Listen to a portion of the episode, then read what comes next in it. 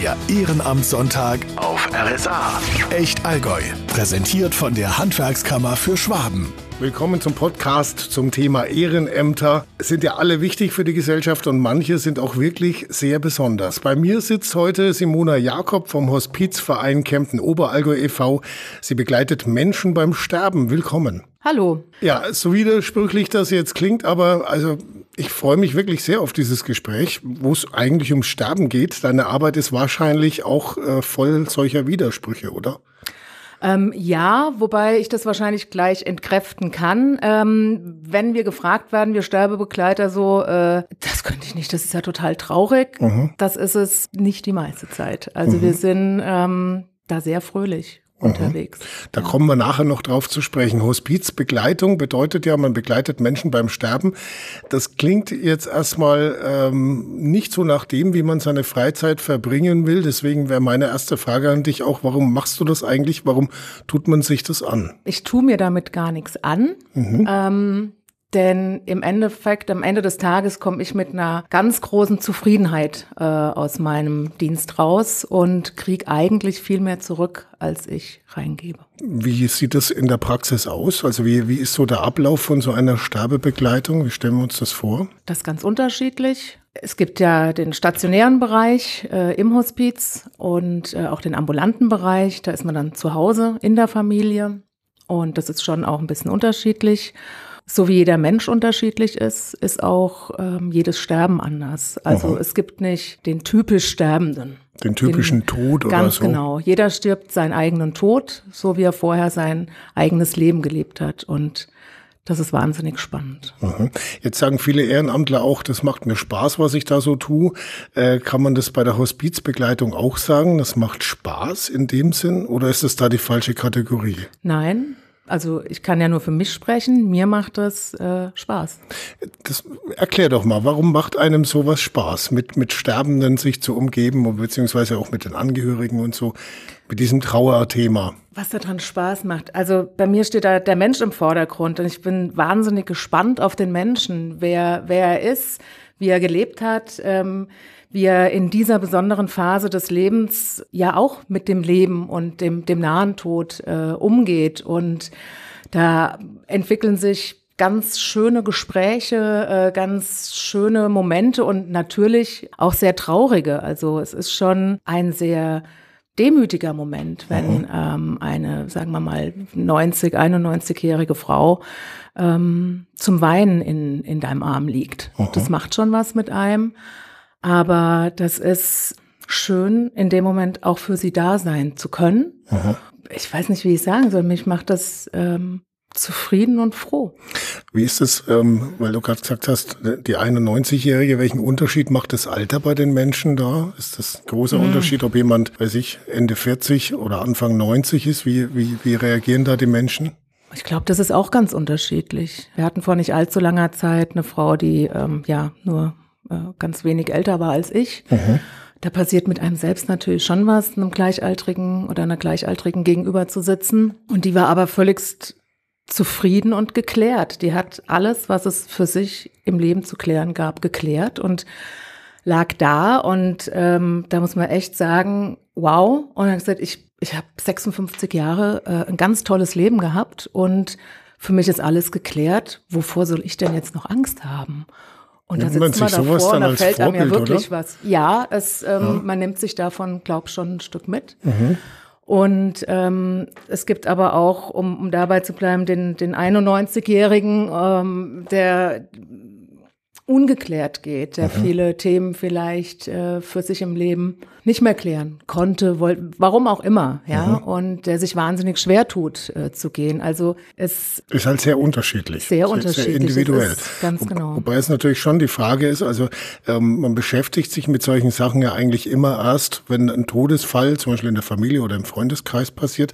Woran liegt es wohl, dass die meisten Menschen sagen wir, eher ungern übers Sterben nachdenken, obwohl es ja zum Leben dazugehört. Warum blendet man das so aus? Ich glaube, weil da eine sehr große Angst mitschwingt. Also mhm. wir wissen alle nicht, was da äh, äh hinten kommt. Viele Menschen glaube ich, dann lieber den Tod so aktiv aus ihrem Leben rausschieben, was für mich wahnsinnig viel Energieaufwand bedeutet, äh, dieses Thema so wegzuschieben ähm, statt es ins Leben reinzuholen, weil den Weg gehen wir alle. Ja, wir wissen nicht wie und wann und wie sagt man so schön, keiner kommt ihr lebend raus. Ganz genau, ja. Und ähm, es ist auch nicht so, dass ich keine Angst äh, hätte jetzt mit der mit der Arbeit auch für mich. Das das nicht, aber das verkleinert sich, es verändert sich. Was hat ich, diese Arbeit bei dir selber an der Einstellung verändert oder am Blick fürs Sterben oder aufs Leben vielleicht auch?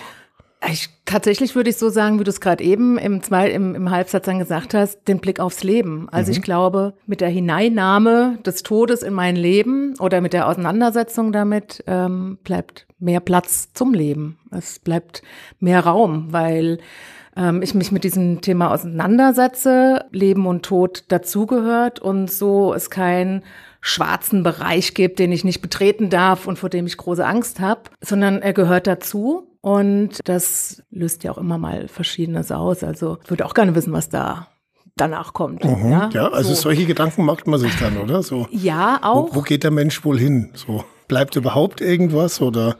Ich glaube, dass die Seele bleibt. Ja. Ja, ja unbedingt. Okay. Hilft es, wenn man da an die Seele glaubt? Ich weiß gar nicht, ob man da so richtig dran glauben muss. Ich glaube, man kann das tatsächlich auch sehen. Also wenn, wenn du jetzt einen Menschen begleitet hast, sagen wir im stationären ähm, Bereich und der verstirbt dann auch und der bleibt bei uns dann einfach auch noch, der wird ja, schön hergerichtet. Aha. Ja, und dann können wir uns alle auch noch von ihm verabschieden. In einer ganz würdevollen äh, Atmosphäre auch. Und ich bin der Meinung, dass man sieht, dass das Wesentliche des Menschen da nicht mehr liegt. Das ist weitergegangen, ja die Seele. So wie man sich das vorstellt, dass was drüber schwebt oder so, ist, ich meine, das ist immer schwer von der Vorstellung her, dass man halt, das ist ja nichts Materielles dann mehr, ne? Das ist ja nichts zum, Ganz genau. nichts zum Greifen, genau. sondern es ist vielleicht auch einfach nur noch die Atmosphäre, die jemand hinterlässt oder so. Ja, und, und, und es ist letztlich die, die Hülle, mit der man gelebt hat. Mhm. Ja, und ähm, das ist immer wieder spannend, in, in ein Zimmer zu gehen und sich zu verabschieden und dann zu denken, hey, wow, also. Mhm. Du sagst es gerade, äh, wie viele solche Fälle hattest du jetzt schon in den letzten Jahren? Du machst es ja schon eine Zeit lang. Ja, einige. Also da zählt man auch nicht mit, mhm, ähm, ja. weil ich glaube, der Körper ähm, oder auch die eigene Seele braucht es auch ein bisschen, mhm. äh, da nicht alles mit nach Hause zu nehmen. Also Pi mal Daumen. Ähm, also ich bin jetzt im Stationären sehr regelmäßig seit über einem Jahr. Oh Gott, Pi mal Daumen, weiß ich nicht. Also ich war bestimmt in 30, 40 Zimmern zum mhm. Verabschieden. So. Okay. Genau. Ja, da sammelt man dann schon seine Erfahrungen und es ist ja auch relativ viel zeitlicher Aufwand damit verbunden, schätze ich mal, oder? Mit diesem Ehrenamt, was es ja ist. Ich meine, äh, da, da kann man schlecht auf die Uhr schauen. Ja, also im Stationären ist es schon so, es gibt Dienste, es mhm. gibt einen äh, Frühdienst und einen Spätdienst, das ist dann eingeteilt. Wir sind dann da auch, äh, helfen da auch mit, das Frühstück zu verteilen, bei den Pflegekräften im Zimmer, ähm, auch bei der Pflege direkt. Das dürfen wir alleine natürlich nicht. Oder eben auch in die Gespräche zu gehen, wenn jemand das hat. Oder auch einfach äh, am Bett zu sitzen und äh, so wie man sich das klassischerweise vorstellt, tatsächlich Aha. eine Hand zu halten und vielleicht einfach mal nichts zu sagen, was ähm, auch gar nicht so leicht ist. Aha weil man möchte ja gern was tun. Ja, ja man, man, möchte eigentlich helfen und wenn aber die Hilfe darin besteht, dass man einfach mal die Klappe hält, ganz genau, dann fällt einem das manchmal dann schwer. Ja, und dann dabei durchzuatmen und zu sagen, das ist genau das, was äh, dieser Gast jetzt braucht, da gibt's dann eine ganz tolle, ruhige Atmosphäre im Raum. Mhm. Und äh, dann sitzt man tatsächlich klassischerweise vielleicht sogar handhaltend am Bett und ähm, das kann man auch gar nicht so in Worten beschreiben. Das ist, äh, das berührt dann auch meine Seele sehr. Ja, wenn da so ein, weiß ich nicht, Energieaustausch äh, mhm. möglicherweise stattfindet. Ja. Es ist ja dann auch, ähm, sind da so Situationen und Lebensgeschichten, wo man sagt, normalerweise ist ja bei sowas dann die Familie dabei. Die ist auch sehr viel dabei, ja. Also Braucht die Familie selber dann auch die Unterstützung, oder? Weil, wie gesagt, normalerweise ja. begleitet die Familie jemanden, aber auch die Familie leidet ja oft so, dass man sagt, die brauchen selber auch das Auffangen. Ja, die Familie ist ja auch in einer äh, Ausnahmesituation. Mhm. Ja, also es ist ja in der Regel ähm, eine große Ausnahme, dass äh, ein, ein Familienangehöriger jetzt so schwer erkrankt ist, dass es keine Aussicht auf Heilung und so weiter gibt, dass der Weg ins Hospiz geht und dort sind auch ausgebildete Trauerbegleiter auch, die auch ähm, ja, sich mit den Angehörigen unterhalten und auch da zuhören. Wir haben Sterbebegleiter mhm. und Trauerbegleiter. Also ich zum Beispiel äh, habe beide Ausbildungen mhm. und ähm, kann ja auch Trauernde deren Angehöriger noch nicht verstorben ist, ja, klingt jetzt vielleicht ein bisschen blöd, aber auch schon ähm, mitbegleiten, diese Ängste, die jemand hat. Oh mein Gott, wenn ich in dem Zimmer bin und mein Vater stirbt genau in dem Moment, äh, wo nur ich da bin, äh, was das macht. Und ähm, was soll ich dann machen? Soll ich noch mal einen Notruf holen oder? Ne? Ja, genau. Und da einfach, ich glaube, es geht darum, ganz viel Sicherheit äh, mhm. zu geben und zu sagen, wenn du dabei sein möchtest in dem Moment, dann bleib dabei. Mhm. Du kannst uns ja jederzeit rufen. Es gibt ja überall die, die Alarmknöpfe. Oder auch für sich zu entscheiden, das packe ich nicht. Ja, ich möchte gern rausgehen. Also und dass das aber auch okay ist, Ganz ne, genau. wenn man rausgeht. Dass ja. es keine Feigheit oder sowas ist, sondern man, man muss ja jeder auch individuell damit umgehen. Genau, die eigene Selbstfürsorge irgendwie, das, das Vertrauen in sich selbst auch ähm, oder auch eben in den Angehörigen zu geben. Ich glaube, das ist ein ganz großer Punkt unserer Arbeit. Also es ist ein sehr besonderes Ehrenamt, muss ich schon sagen. Die Frage ist, wie, wie kommt man zu sowas? Was war bei dir so der Moment, dass du gesagt hast, das möchte ich gern tun? Um, ähm, muss, da gibt's gar nicht das so ein Erlebnis Moment. oder ist das so ein Prozess? Also es ist tatsächlich so, dass ähm, mich Leben und Tod und Sterben dazwischen schon immer sehr interessiert und fasziniert hat. Mhm. Ich glaube, meine Oma hatte noch einen Anteil. Die hat bei uns, äh, also äh, früher bei uns zu Hause mit meinen Eltern und meinen Geschwistern bei uns gewohnt und meine Mutter unterstützt oder auch uns unterstützt, äh, solange sie fit war. Und irgendwann hat das gedreht. Die Oma wurde ziemlich krank und ist auch bei uns zu Hause verstorben. Wie alt warst du da? Da war ich 16. Mhm. Und ähm, trage jetzt hier auch ihren Ehering immer seit oh, der Zeit. Okay. ja. Und Sie ist dabei. Die ist dabei, ganz mhm. genau. Und das ist, glaube ich, so der Punkt. Ich habe seit diesem Erlebnis, fühle ich mich irgendwie beschützt von der Oma. Die ist mhm. irgendwie da. Ja, also das klingt jetzt vielleicht ein bisschen, äh, ist jetzt auch nicht den ganzen Tag von morgens bis abends, ne? Mhm. Aber ich fühle mich, da trägt mich jemand äh, äh, ein bisschen. Und so wie so ein Schutzengel. Ja, genau. Okay. Ja, oder auch in kleinen Zwiesprachen. Und ähm, ich finde das einen ganz schönen Gedanken, ja, dass er auch manchmal vielleicht die Augen verdreht und denkt, meine Güte, was machst du denn da jetzt schon wieder? Mhm. So. Und ähm, und da gab es eben auch ähm, eine Situation, dass die Oma, wie gesagt, sehr schwer krank war und irgendwann anfing zu sagen, bet doch für mich, dass ich sterben kann.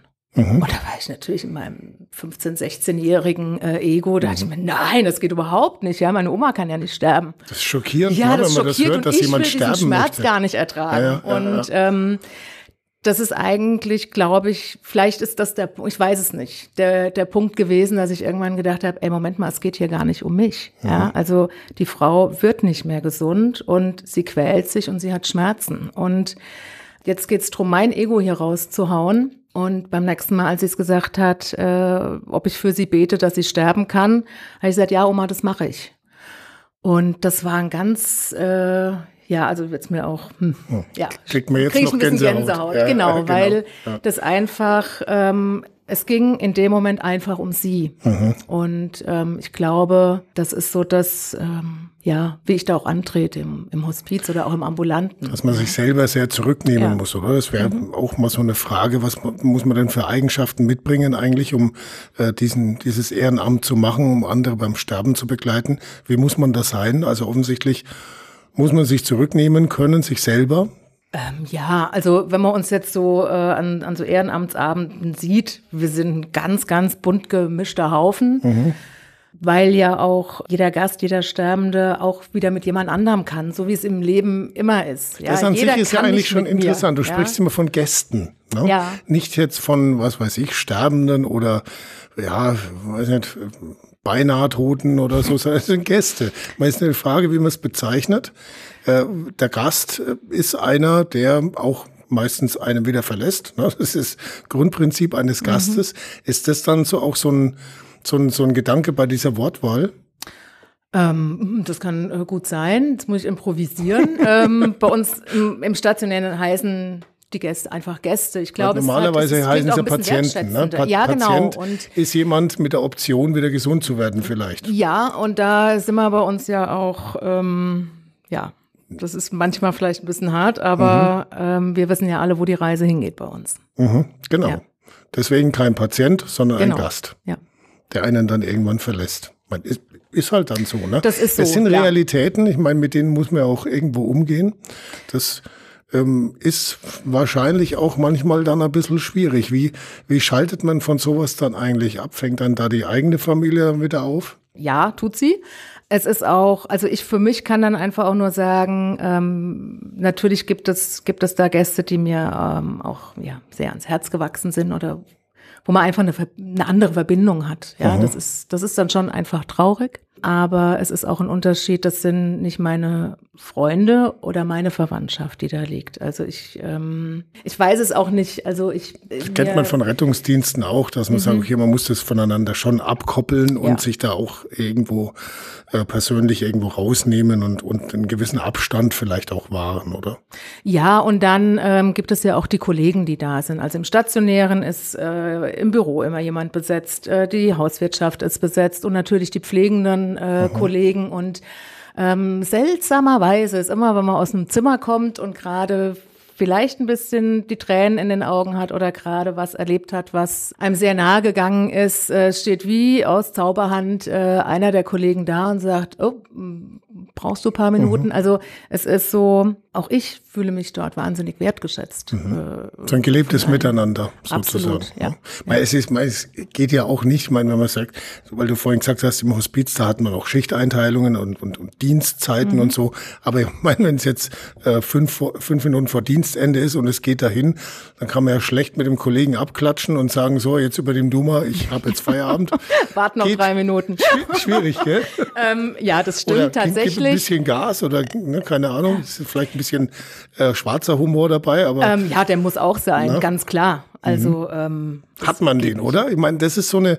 Ich, äh, ich würde behaupten, die meisten schon, ja. Ich meine, man lernt so Leute im Leben kennen. Ich kenne zum Beispiel einen, einen, Bestatter. Das ist einer der lustigsten Menschen, die ich mhm, überhaupt ich. kenne. Ja, ja also äh, auch die Gäste. Also ich hatte, ähm, ich habe mit einem Gast, wir haben uns fast, äh, er hat sich fast aus dem Bett geschmissen und ich musste auch lachen. Das war so eine totale Situationskomik. Er kam alleine und was heißt, er kam alleine? Ohne äh, am, Tag der, äh, am Tag des Einzugs zu uns kam er alleine. Meistens äh, sind äh, Angehörige dabei, die dann auch den Tag da verbringen, ähm, weil es ja schon auch wirklich tatsächlich sehr spannend ist. Ja, mhm. man weiß, man zieht da jetzt hin und man weiß auch, äh, wie man von dort wieder wegzieht. Mhm. Ja.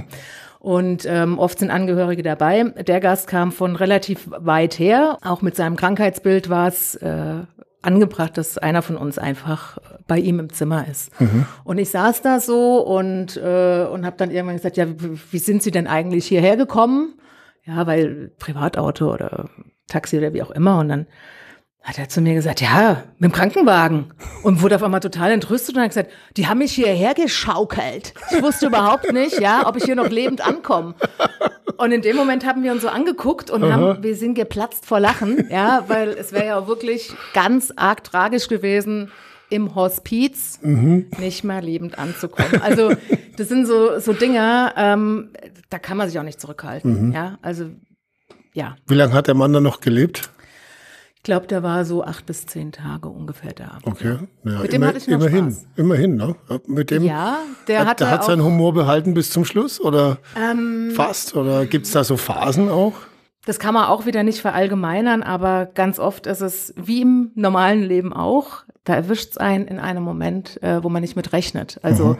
wir haben auch nach dieser äh, äh Lachsalve ähm, Also weil wir wirklich, also mein Kopfkino ging ja auch an und ähm, haben wir noch eine ganze Weile zusammengesessen und er hat mir von seiner Frau erzählt und äh, von von seinem ganzen Leben und auch ähm, von seiner doch sehr sehr schwierigen Kindheit und das Gefälle ist dann äh, sehr hoch oder wie sagt man dazu, wie das Gefälle ist. Also wir saßen dann auch da und haben auch zusammen geweint, mhm, mhm. ähm, aber in einer kompletten Selbstverständlichkeit. Das ist das das ist manchmal stark. Also ja. äh, zu lachen und auch weinen zu können und man begibt sich da auf eine gemeinsame persönliche Ebene, mhm. oder? Die, die dann viel Gemeinsamkeit hervorruft, obwohl man sich vorher gar nicht gekannt hat. Ja, das stimmt. Ja. Ist das manchmal auch ein bisschen merkwürdig? Was passiert da eigentlich gerade? Wildfremder Mensch und kommt einem plötzlich relativ nahe, ja, persönlich? Nee, das finde ich, das finde ich toll. Mhm. Es gibt aber natürlich auch ähm, einen Mensch, den ich äh, vielleicht jetzt schon über ein paar Wochen kenne und wir einfach keinen Draht zueinander entwickeln. Mhm. Ja, also das gibt es ja, eben einfach Leben halt, auch, halt, ne? ja, ganz genau. genau. Und äh, dann gibt's wieder die, wie du gerade ansprichst, ähm, so schnell kannst du manchmal gar nicht gucken. Die besagte äh, ältere Dame von vorhin, die äh, mir am Arm war, das war jetzt ganz erst in meiner vorletzten äh, Schicht. Eine ganz edle Dame, würde ich sie okay. bezeichnen. Vornehm, so? So vornehm und auch so, so ähm, genau zu wissen, wie man was möchte und äh, der Tee ist jetzt zu kalt, dann war zu warm oder also jetzt äh, die, die wusste einfach, was sie will und ich mhm. glaube, dass, dass ihr Leben wahrscheinlich auch so war. ja, und. War es halt ähm, halt gewohnt. Genau. So, ja. Und irgendwann habe ich dann gesagt, äh, passt der, soll mal probieren, passt der Tee denn jetzt so? Ja, mhm. und dann äh, zu dem probiert und und hat mir so ganz tief in die Augen geguckt und sagte irgendwann, ich bin hier schon richtig, oder? Und dann habe ich gesagt, ja, das glaube ich schon. Und das war unser Moment. Und dann hat sie tatsächlich meine Hand gehalten. Das klingt jetzt so abgespackt, äh, ja, ja. ja, aber ähm, tatsächlich und und bei manchen weißt du einfach auch, ähm, wie nah du ihnen jetzt kommen kannst und wie nicht. Und habe dann ähm, tatsächlich mit ihr im Bett gestanden und sie hat sehr lange in mich reingeweint. Und das war überhaupt nicht komisch. Also es war nicht seltsam, nicht, äh, uh, ich kenne die ja gar nicht, sondern da ist, ähm, ja, vielleicht ist es wieder, wenn du dein Ego vor der Tür irgendwo an die Seite schiebst und dich aufs Fühlen verlässt, dann passieren solche Sachen und die sind großartig. Das klingt, als wäre bei der Frau dann auch plötzlich ein, so was wie ein Damm gebrochen, mhm. den sie vielleicht vorher relativ lang aufgebaut hat und der dann halt mit einem Mal dann eingerissen ist, wo sie vielleicht auch dann halt auch einen Menschen vor sich hatte, wo sie gesagt hat, jetzt kann ich auch mal loslassen. Das glaube ich auch, ja. ja. Mhm. Manche Gäste können auch nicht vor ihren Kindern, Ehepartnern, Enkeln oder wie auch immer auch weinen oder, ja. oder verbieten sich aus Weinen, weil sie wollen ja auch noch stark sein im, im Sterben und ach, macht ihr euch da keine Gedanken. Die würden, ne, mhm. so, so wie wie man Sterbender ähm, nicht gehen kann und man sich fragt, wie kannst du noch leben? Ja, weil, weil er noch in sich die Verantwortung trägt, äh, für seinen Partner so lange, wie es irgendwie geht, da sein zu wollen. Mhm. Versucht man den Menschen dann zu überreden, jetzt lass halt los oder lässt man die Leute einfach sein, wie sie sind? Weil sie werden sich wahrscheinlich nicht mehr ändern. Ah, ja, genau, das stimmt. Also man kommt nicht bei uns rein und schwupps hat man so eine äh, mhm. Wesensveränderung. Ähm, nee, der Mensch ist, ist so. Ob, wenn das ein schwieriger Kandidat im Leben war, dann ist der auch da ein schwieriger, kann, sage ich jetzt einfach mal so, oder ähm, gelöst. Nee, überreden kann man keinen, man kann letztlich eigentlich nur zuhören. Aha. Und ähm, es gab auch, auch noch nicht so lange her, hat, hat eine Frau gesagt, Mensch, ich, ich, ich würde ganz gern zu dem Punkt kommen, dass ich jetzt loslassen kann. Es ist alles geregelt und eigentlich und ich habe auch gar keine Lust mehr, dass Besuch kommt und ich weiß schon gar nicht mehr, was ich mit denen allen reden soll. Mhm. Ja, das ist eigentlich auch eine, eine blöde Situation, auch ich meine für die Besuchenden ja selber auch, ne? Er sitzt halt rum, irgendwann hast du auch alles gesagt und irgendwann ähm, ja, macht vielleicht sogar der Besuch gar keinen Sinn mehr. Aber du kannst halt deswegen auch nur sagen, ich gehe jetzt dann immer hin. Ja, genau. Und sie, und sie hat gesagt, wie, wie mache ich denn jetzt? Wie komme ich jetzt zu einem Punkt zum Loslassen? Mhm. Ja, und dann haben wir auch gesagt, ja, das, ähm, das wissen wir nicht. Also, mhm. ne, wir wissen es auch nicht. Wir können dann einfach das mit aushalten. Das mit aushalten dahin. Und ähm, der Besuch, der kommt, ist auch natürlich ganz unterschiedlich. Die einen sitzen auf der Terrasse und bestellen Pizza und, äh, und, und, und lachen und äh, sind fröhlich und andere können damit nicht umgehen. Also es ist. Aber das ist ja schon mal auch eine wichtige Erkenntnis eigentlich auch für die Leute, die den Sterbenden mitbegleiten, also Familie, Freunde, Angehörige und so dass es nicht richtiges oder falsches Verhalten in dem Moment gibt, oder? Ja, genau, das ist genau richtig, wie du Wobei das ich meine, man kann sich natürlich auch daneben benehmen, das kommt eventuell auch mal vor, aber so im Prinzip geht jeder anders damit um. Ja, es geht jeder anders damit um. Und gibt das mit stimmt. Sicherheit auch den, was weiß ich, was du vorhin erzählt hast, der, der, der eher robuste Mensch, der dann sagt, so komm, bring mir doch ein halbe Bier mit. Oder, oder kann ich bitte noch einen Schnaps haben, bevor es zu Ende geht oder sowas, oder? Es gibt auch die Gäste, die gern mal äh, mit einer halben Flasche Sekt den Tag starten, mhm. ja, ähm, weil die das ihr Leben lang so gemacht haben. Oder ich fange noch schnell mit dem Rauchen äh, an, jetzt ist eh schon wurscht. Ja, geraucht wird schon, da wird schon einiges weggeraucht, Aha, ja. Also, okay. ähm, das klingt jetzt auch wieder so lustig, aber wir ermöglichen ja den Gästen wirklich äh, alles Mögliche. Mhm. Ja, also Gerade bei uns im Stationären kann man aus jedem Zimmer das Bett auf eine eigene Terrasse äh, rausfahren und äh, da wird dann geraucht. Aha. Auch im Bett, wenn derjenige, diejenige nicht mehr aufstehen kann, gehen wir mit raus und machen das möglich. Äh, Bier, Wein, also es gibt, das ist eigentlich ganz süß, weil es auch die Temperaturkarte hergibt. Ähm, gibt bei uns natürlich auch Eis und mhm. Eissticks und die gibt's in allen Varianten. Also ähm, wenn man vielleicht nicht mehr viel zu sich nehmen kann, aber jetzt noch was Kaltes irgendwie braucht, dann kommen wir mit einem Eisstick und die gibt's auch mit Biergeschmack und Sektgeschmack und, und allem. Und das ist, ich finde das irgendwie so putzig, ja, mhm. dass man mit solchen Kleinigkeiten auch jemanden wahnsinnig glücklich machen kann. Ja, wie, wie die Dame, die halt eben morgens schon mit Sekttrinken angefangen hat. Die war ein total fröhlicher Mensch und mhm. die lag da drin und hat sich halt einen reingelampt. Ja. ja. Und ähm, die, die hat man dann halt mit einem Sektstick auch noch wahnsinnig glücklich machen können. Und ähm, warum denn nicht? Also, so wie du vorhin gesagt hast, dann kann ich auch noch mit dem Rauchen anfangen. Ja.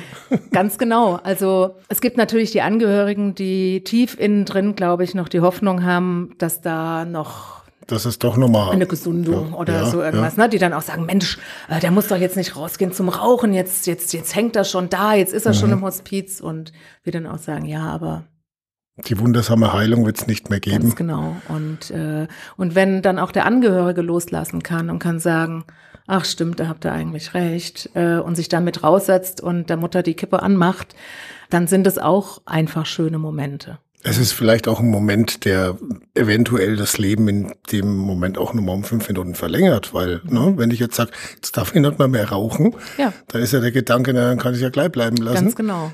Eher noch naheliegend, als wenn ich sage, okay, jetzt schaue ich, dass ich die Schachtel noch leer krieg. Ja.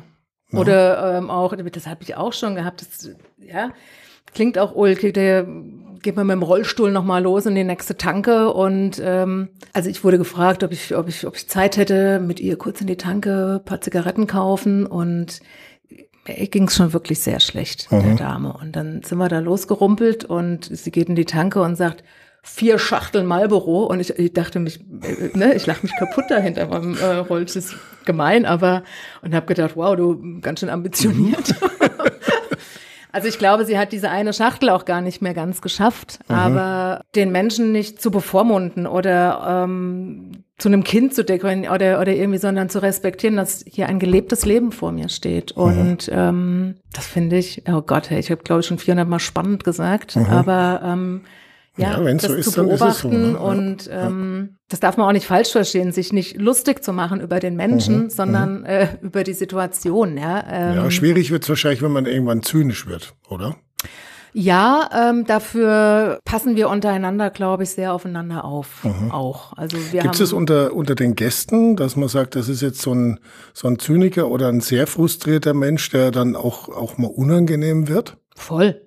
Also ich wurde auch schon aus dem Zimmer geschmissen. Okay ähm, weil ich so unfähig war. Mhm.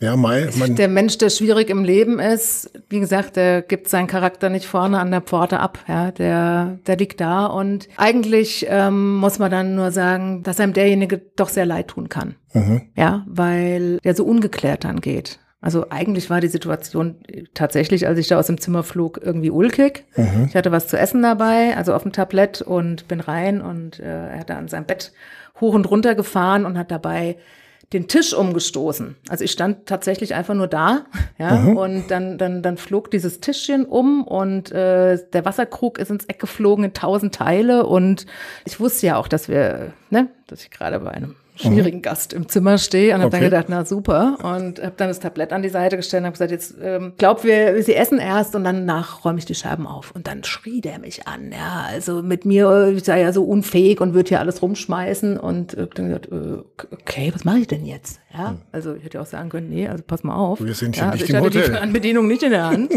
ähm, bin dann, habe dann noch versucht, da irgendwie reinzuleiten. Dann kam aber schon mein, äh, mein Kollege zur Tür und hat gesagt, so Simona, und du gehst jetzt hier mal raus. Mhm.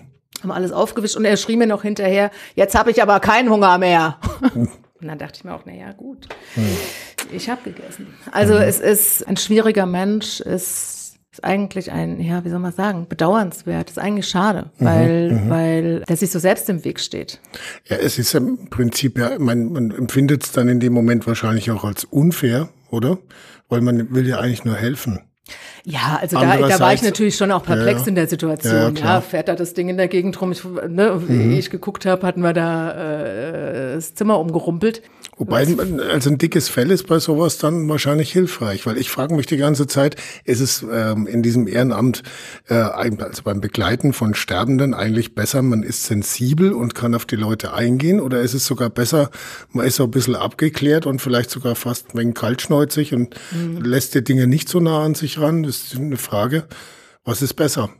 Oder ist es so eine Mischung aus beiden? Ich glaube, es, es muss irgendwo eine Mischung sein. Derjenige, der ja ähm, das Gefühl dafür nicht hat, äh, da wird es dann auch relativ schnell doof, mhm. wahrscheinlich. Wobei es natürlich auch wieder ein Wechselspiel ist. Ne? Also ähm, jeder braucht jemand anderen oder kann nicht mit jedem, sagen wir es mal so. Und ähm, ich glaube, wir sollten im optimalen Fall beides sein. Mhm. Ja. Und in dem Moment, wo wir wissen, das betrifft jetzt nicht mich selbst und das kommt jetzt aus der Krankheit raus oder aus der Frustration da zu liegen und zu sagen, Mensch, ey, ich habe doch schon gesagt, dass es jetzt reicht, ich würde dann jetzt mal gehen und lieg immer noch hier. Die gibt's ja auch, mhm. ja? Also es gibt ja auch den Gast, der da sitzt und sagt, hä, Gott, noch mal, ja? Kann das nicht irgendwann oh, jetzt mal aufhören? Ganz genau. Ja. Was machen die eigentlich diese Menschen dann so in den letzten ähm, Zügen? Schaut man da Fernsehen noch, lenkt man sich ab oder was oder beschäftigt man sich noch mal mit seinem Leben oder was, was, was tut man da eigentlich? Äh, das macht auch wieder jeder so individuell, aber ja, viele gucken Fernsehen. Ähm, Was schauen die dann? Nachrichten? Was halt so läuft. Ist das dann noch wichtig? das ist auch unterschiedlich. Also wir hatten mal eine, die war total süß, so eine kleine äh, süße Omi, ja, mhm, mhm. die dann auch gesagt hat, das Leben da draußen, das interessiert mich überhaupt nicht mehr. Ich mhm. lese keine Zeitung, ich gucke keinen Fernsehen mehr. Ich bin so happy hier zu sein. Hm. Und äh, die meint das dann auch so, ja. Es ist äh, wieder ganz individuell. Die einen äh, liegen drin und klappern auf ihrem äh, Laptop irgendwelche ähm, Arbeitssachen runter, bestimmt auch, um sich äh, ein bisschen selbst zu schützen. Oder abzulenken. Abzulenken. Ja, ja. Und äh, die anderen äh, hängen am Handy, die anderen haben Besuch von morgens bis abends, äh, die dritte strickt wie ein Weltmeister. Haben schon mal welche eine Band gegründet noch schnell? Äh, nee, ich glaube nicht. Hatten wir noch Wenn nicht. mal was Sollen, Neues. Sommer? No. ja. In dem Moment, wo man drei Musiker hat, geht's eigentlich. Ja, stimmt. Es sei denn, die spielen alle drei Gitarre, aber dann gibt's halt eine Mariachi-Band. Okay, ich will jetzt auch nicht, will jetzt da gar nicht zu so zynisch sein, auch. Aber äh, ist da wirklich eine Frage. Ich meine, was macht man am, so, so am Schluss, wenn man, wenn man weiß, es geht nicht mehr lang, lenkt man sich ab oder, oder beschäftigt man sich auch mit sich selber? Das ist eine Frage. Wüsste ich jetzt gar nicht, wie das bei mir so wäre. Hm, äh, müsste ich jetzt bei mir auch mal überlegen. Wahrscheinlich würde ich mich schon ein bisschen ablenken wollen. Mhm. Ich würde vielleicht auf die Eissticks äh, zurückkommen. mal gucken, ob wir die auch in Rotwein haben. Und ähm, ja, das ist so, ähm, man denkt, die machen dann bestimmt was ganz wahnsinnig irre, äh, abgefahrenes ja, oder genau, sowas. Ja, und dann ja. liegt jemand da und, und guckt sich halt was weiß ich, keine Ahnung, wie diese Frühstückssendungen oder so irgendwas mhm. äh, heißen, an oder, oder sagt, oh nee, also äh, 19 Uhr muss ich im Zimmer sein, weil da kommt die, die und die Serie, ja, und man denkt, ah, mhm. Also okay. äh, manchmal auch völligst normal. Ja, oder halt die, die eigene Routine beibehalten, ja. weil die ist man ja gewohnt, ne? Ja, ganz genau. Und äh, die einen sind auch wahnsinnig akkurat, wie das Zimmer aussehen muss, und anderen ist das äh, auch wurscht. Mhm. Und ähm, es ist auch kein Dienst wie der andere. Ne? Mhm. Man kommt und weiß nie, was auf einen zukommt, wer da ist, was hinter den Türen äh, irgendwie los ist, im Aufenthaltsraum oder auch bei dem schönen Wetter ähm, in, in den Innenhöfen, die wir äh, da haben. Und äh, ja, sich immer wieder neu drauf einlassen. Gucken, was der Tag heute bringt. Mhm. Ja. Gibt es da was, ähm, wo du sagst, also das müsste ich nicht unbedingt haben, eine Erfahrung vielleicht die Kollegen schon gemacht haben, so nach dem Motto, hoffentlich geht dieser Kelch an mir vorbei? Ja, natürlich in dem Moment beim Sterben dabei zu sein, in dem der Gast vielleicht lieber sein Kind äh, oder seinen Partner äh, im Arm hätte, statt meine einer. Mhm. Ja. Oder auch, was ich nur so ansatzweise schon hatte, äh, ein Gast, der sehr große Angst hatte vom Sterben und äh, sich an mich geklammert hat. Aber auch also da, genau das Gegenteil zu den Menschen, die dann äh, Routine und sagen, hoffentlich ist bald rum. Tatsächlich gibt es das auch ja. mit dieser, ja, wahrscheinlich fast schon panischen Angst mhm. vor dem Tod. Was kommt da? Ja. Wird das ein Schmerz sein und so?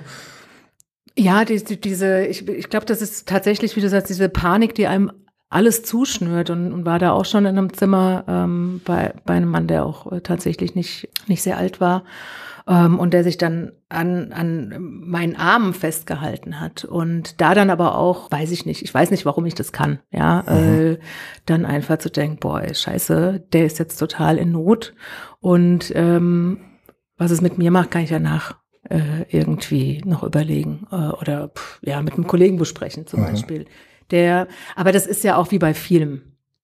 Richtig denken tust du in dem Moment ja nicht. Mhm. Ja. Der äh, aus dem Nichts raus hat er hat er die Panik und hält dich und, und sagt, ich, ich, ich habe Angst, ich will nicht gehen. Das ist eine reine Emotion dann. Ja. Na klar. Und da zu atmen, mhm.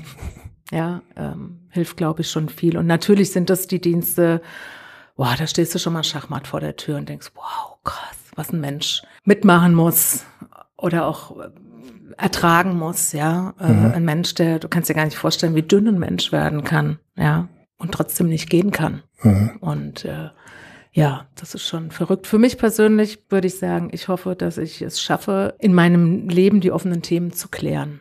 Um mhm. äh, zwar nicht dazulegen und zu sagen, hey, wann geht's denn endlich los? Aber zu sagen, hey, ich äh, hatte ein gutes Leben und ich bin zufrieden und ich habe die Themen, die da waren, im Leben noch gelöst und kann kann gehen. So, also wenn es ja. wenn es so sein sollte, dass ich mhm. äh, ja alt und das bewusst irgendwie mitbekomme und nicht gerade morgen. Ich meine, ja. Äh, macht sich jeder so die Gedanken, wie will ich irgendwann mal abtreten? Und mhm. äh, da gibt's auch so Gedanken wie, na, also wenn, wenn jemand über einen längeren Zeitraum stirbt, dann ähm, ist es äh, schlimm, schlimmer eigentlich, als wenn man bei einem Unfall zack und aus dem Aus? Oder wie ich glaube, das kommt dann auch immer sowas? auf den Angehörigen drauf die, an. Die also an für die Angehörigen ist es, ist es natürlich sehr schlimm, Unfall und aus dem Leben gerissen. Ja. Für den Betroffenen, äh, Mai. Ja, würde würd ich jetzt auch eher. No?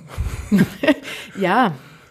Man spart sich die Abschieds die Abschiedstournee, oder was? Ja, ja, ja, ja, Mai. ähm, ja.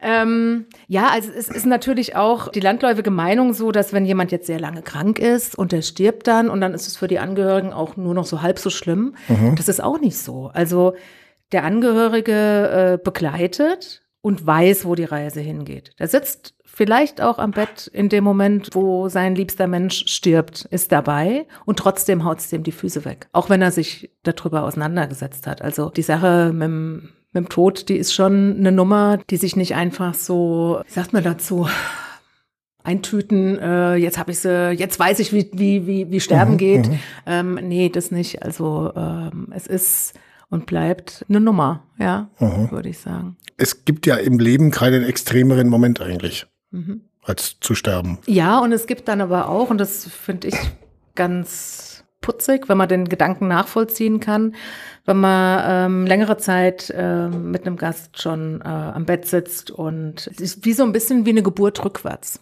Man mhm. weiß, wo die Reise hingeht und der Gast ist vielleicht schon gar nicht mehr ansprechbar und äh, ist äh, so im, im Dämmerschlaf nach drüben ähm, mhm. unterwegs.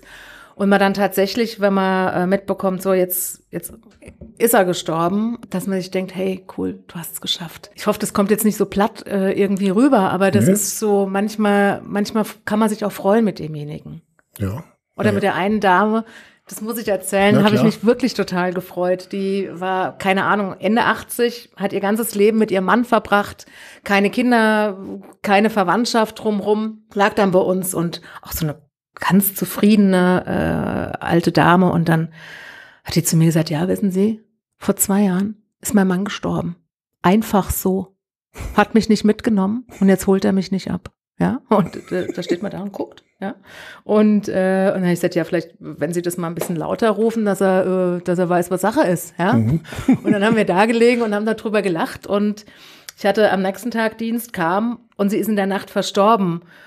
Und in dem Moment gehst du dann in das Zimmer zu ihr rein zum Verabschieden und denkst dir, witzig, ja. Äh, also jetzt war der Ruf laut genug. Der Ruf war laut genug und ähm, sie hat sich so gefreut, wieder zu ihm äh, zu gehen. Und das können vielleicht manche Menschen nicht nachvollziehen, dass man da auch ein bisschen mit einer Zufriedenheit oder auch einem Ich bin froh für dich steht, ja. Ja, ich glaube, das können sehr viele Menschen nachvollziehen, die zum Beispiel über einen längeren Zeitraum auch mal Angehörige daheim gepflegt haben wo man auch sagt, ja, also irgendwann ist äh, auch das äh, irgendwo, ja, ich will nicht sagen unwürdig, aber ähm, man, äh, ja, es, Doch, es man, schon, ja. man geht dann irgendwann auch würdig aus dem Leben raus, mhm. so sozusagen und äh, und äh, es ist natürlich dann auch irgendwo ein Gefühl der Befreiung, auch für die Angehörigen, was man auch zulassen sollen darf, oder? Ja, das erschreckt natürlich einen Angehörigen. Ja. Ne? Ein ja, Angehöriger, den erschreckt das, wenn er dann, dann sagt, ja, ich bin ja auch froh und denkt, oh, das darf ich nicht denken. Ich merke bei mir ja, wenn ich, äh, wie ich, wenn man um die Worte ringt, damit es mhm. auch nicht blöd klingt oder so, ne? Aber ja. es ist ja, eben, in der Realität ist es so.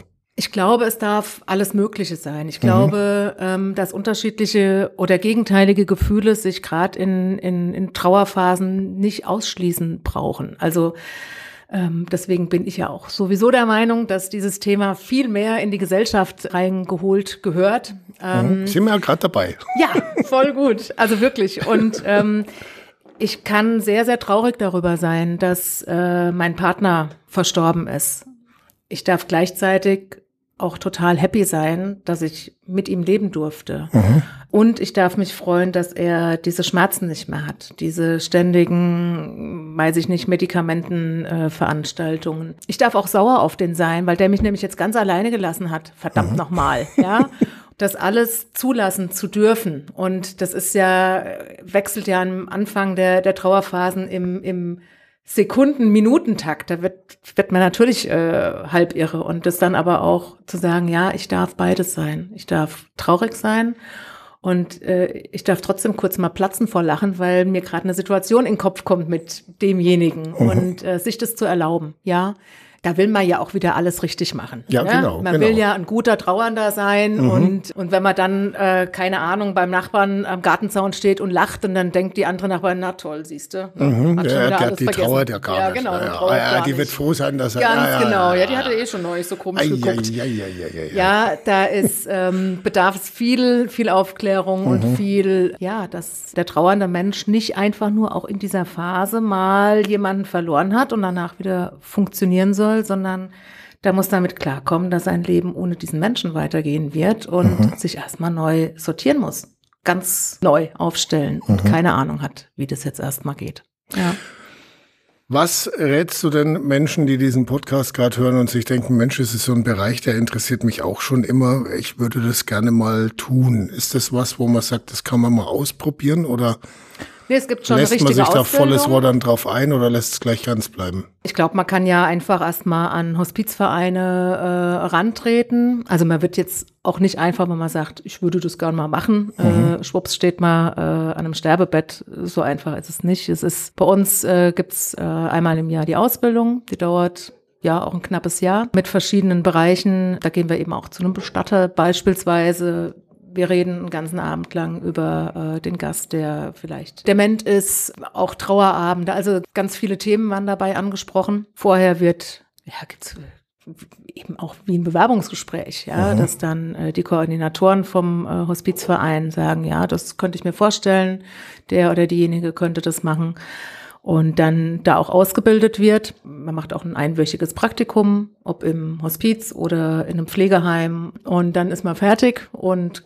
gibt dann eben auch an, wo man, in welchem Bereich man sich gerne äh, einsetzen lassen würde. Ja, ob ambulant man in die Familie fährt oder auch äh, sich vorstellen kann, in einem Pflegeheim äh, zu betreuen oder im stationären. Also wer das Interesse hat, einfach den nächstbesten Hospizverein ansprechen. Mhm. Ja, was habt ihr für Möglichkeiten? Wie kann ich mich einbringen? Und ich habe Angst vor dem Thema, aber ich würde gern irgendwas machen. Für den nächsten Tag der offenen Tür backe ich euch einen Kuchen mhm. zum Beispiel. Mhm. Ja. Also man kann durchaus auch erst mal langsam anfangen und sich da ein bisschen mal, mal ran äh, fuchsen und wird jetzt nicht gleich, wie du sagst, ans nächste Sterbebett gestellt, so jetzt machen wir, sondern nee. das geht schon, also man, man, kann, man kann sich auch guten Gewissens erstmal das mal in Ruhe anschauen. Unbedingt und es ist, ähm, also ich habe über mich auch sehr viel gelernt, also ich bin jetzt seit über zwei Jahren im Hospizverein in der Trauerbegleitung tätig, wie gesagt seit über einem Jahr in der Sterbebegleitung, auch für mich dann Grenzen zu setzen und zu sagen, so jetzt hatte ich eine ambulante Betreuung, und jetzt brauche ich erstmal ein Vierteljahr lang bitte keine. Mhm. Weil ich mich resetten muss. Ja. Mhm. Und weil es natürlich nimmt man davon was mit und im ambulanten Bereich vielleicht auch nochmal ein bisschen anders. Man ist im Zuhause und äh, ist da, hat da gleich einen anderen familiären Anschluss da dran. Ja, man darf lernen, auch gut für sich selbst zu sorgen. Mhm. Das ist vielleicht ein bisschen eine Ego-Nummer, aber ja, ähm, das nimmt man halt dann so, so mit aus der aus der Tätigkeit ja, dann auch raus. Ganz ne? genau. Ja. Äh, ist es so, dass ihr eher zu viel Zulauf habt oder eher zu wenig? Also die meisten Ehrenamtsbereiche klagen ja über Nachwuchsmangel. Wie ist das bei euch im Verein? Wir sind ziemlich gut aufgestellt, aber wir brauchen natürlich trotzdem äh, immer noch äh, Leute. Die Not da draußen ist schon da. Ja. Unterstützung kann man nie genug haben. Ne? Ganz genau. Und da ja. macht er ja auch Veranstaltungen. Jetzt am 22. Oktober zum Beispiel eine, äh, eine Lesung in der Big Box. Wie, wie findet das statt? Was, was passiert da? Ähm, wir haben Lieder und Geschichten von Sterbenden heißt's. Ja, ähm, das wird auch ein sehr spannender Abend. Wir mhm. haben Sterbende im ambulanten und stationären Bereich interviewt ähm, über das Lied ihres Lebens. Dazu gibt's also das klassische Interview wird mal vorgelesen oder auch es hat sich ein Gespräch entsponnen und äh, das wurde zusammengestellt.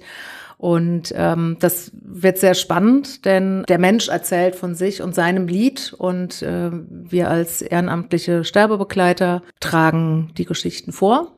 Und dann wird, äh, ich glaube, je nachdem, äh, Orchester Vivid Girls und Collegium Vokale genau, ist mit dabei ähm, von der Sing- und Musikschule Kempten. Genau, wird dann dieses Lied vorgetragen. Mhm. Ja. Musik überhaupt eine Dimension ja auch beim Trauern. Ich meine, man kennt es von Beerdigungen, gell? Ja. Ja, was man da so hören will oder auch nicht hören will, oder? Also gibt es auch ganz unterschiedliche. Also ich äh, bin nicht auf vielen Beerdigungen, weil für mich die Begleitung. Ach, geht man da dann gar nicht hinterher zur Beerdigung? Im, im Stationären ist es, wenn ich den Gast kannte, der verstorben ist, mhm. dann gehe ich in das Zimmer rein und verabschiede mich. Mhm. Und damit ist für mich die Verabschiedung auch abgeschlossen. Meine Beerdigung an sich ist ja eigentlich sowieso für die Angehörigen zum Verabschieden. Und wenn man das vorher schon Genau, und, macht, ähm, dann und dann gibt's eben noch, ich hatte äh, eine ambulante äh, Betreuung und ja, das, das, war auch total spannend und wurde da zur Beerdigung eingeladen. Hab das so auch noch nicht erlebt, denn wir waren auf der Beerdigung zu sechst und das war schon ähm, wow, erstmal, ja, weil der Tochter das total wichtig war, dass ich da bitte mitkomme. Oder mhm. was heißt mitkommen? Ne? Sie, sie hat ja, mich eingeladen ja, ja. und ich habe noch gedacht, wow. Äh. Und es war eine total schöne Erfahrung. Wir haben in dem wirklich mini kleinsten Kreis die Dame verabschiedet. Sie war für mich. Wenn der Abschied an sich dann feierlich und schön ist, dann reichen sechs Personen aus, gell? Absolut. Und das war ganz auf sie äh, zugeschnitten und die Trauerrednerin war ganz toll. Äh, die Musik, die lief, ich glaube, Paul Enker ist ja den Platz geballert. Ja. Okay. Und ähm, mal dann auch noch so Kleinigkeiten. Also sie hat wahnsinnig ähm, sie hat immer Tiere gefüttert von zu Hause aus. Und Aha. ich habe mich das erst nur so halb getraut und habe gedacht, ah, ja, ich weiß noch nicht. Und habe es dann gemacht und hatte ein bisschen Vogelfutter in der Jackentasche und habe ihr das um die Urne und dann haben die anderen auch Ach, ein bisschen geguckt. Und dann habe ich gesagt, ja, also ich dachte, wir fangen jetzt hier mal die Futterstelle an, weil sie das ja sonst auch immer gemacht hat. Und, und ich mir dann gedacht habe, ja, wann anders geht nicht mehr. Entweder mhm. streust es jetzt hin oder, oder nicht. Und das war im Endeffekt auch so, ja, schön. Es war schön. Und Beerdigung ist tatsächlich, ja, es ist ja auch oft was sehr Intimes für die Familie und im Stationären. Muss man auch noch dazu sagen, tragen wir ja auch eine Einheitskleidung. Mhm. Und wenn mein Dienst zu Ende ist, ist es auch ein symbolischer Akt, ähm, mir diese Kleidung auszuziehen. genau. und nach Hause zu gehen. Das ist äh, vielleicht auch nochmal, wie soll man da sagen, ein Schutztunnel ist es nicht, mhm. aber so, so in die Richtung, ich ziehe, ich ziehe diese Kleidung aus und äh, gehe in meine Alltagskleidung rein, fahre nach Hause und damit ist dann auch schon viel, viel getan. Die eigene oh. Familie und das eigene Leben hat es ja auch verdient, Berücksichtigung zu finden, gell? Ja, ich gehe gerne heim und äh, seit ja. ich nicht selbst nicht mehr rauche, äh, trinke ich halt nur noch ein Espresso, wenn ich nach Hause komme, ähm, als äh, ja als kleiner Übergang. Ich habe es auch vor einiger Zeit aufgehört. Wer weiß, vielleicht fangen wir es am Ende wieder an. Ja, dann können wir noch eine Band gründen genau. und da im Innenhof sitzen, oder? Ja, Simona, äh, ich fand es jetzt ein ganz tolles Gespräch und hab, es gab für mich wirklich viele Einblicke und was ich am schönsten fand, dass wir zwischendurch bei so einem Thema auch wirklich mal lachen konnten. Danke ja. dafür. Danke, dass ich Jawohl. hier sein darf. Also, der Hospizverein Kempten Oberallgäu e.V. mit Simona Jakob aus Kempten. Ähm, ein Ehrenamt der besonderen Art. Vielen Dank ähm, für diese Leistung, die wirklich, äh, das ist nichts für jeden, muss man schon sagen. Und äh, Hut ab davor, wenn sich da jemand so reinkniet. Vielen herzlichen Dank. Dankeschön. Der Ehrenamtssonntag auf RSA. Echt Allgäu.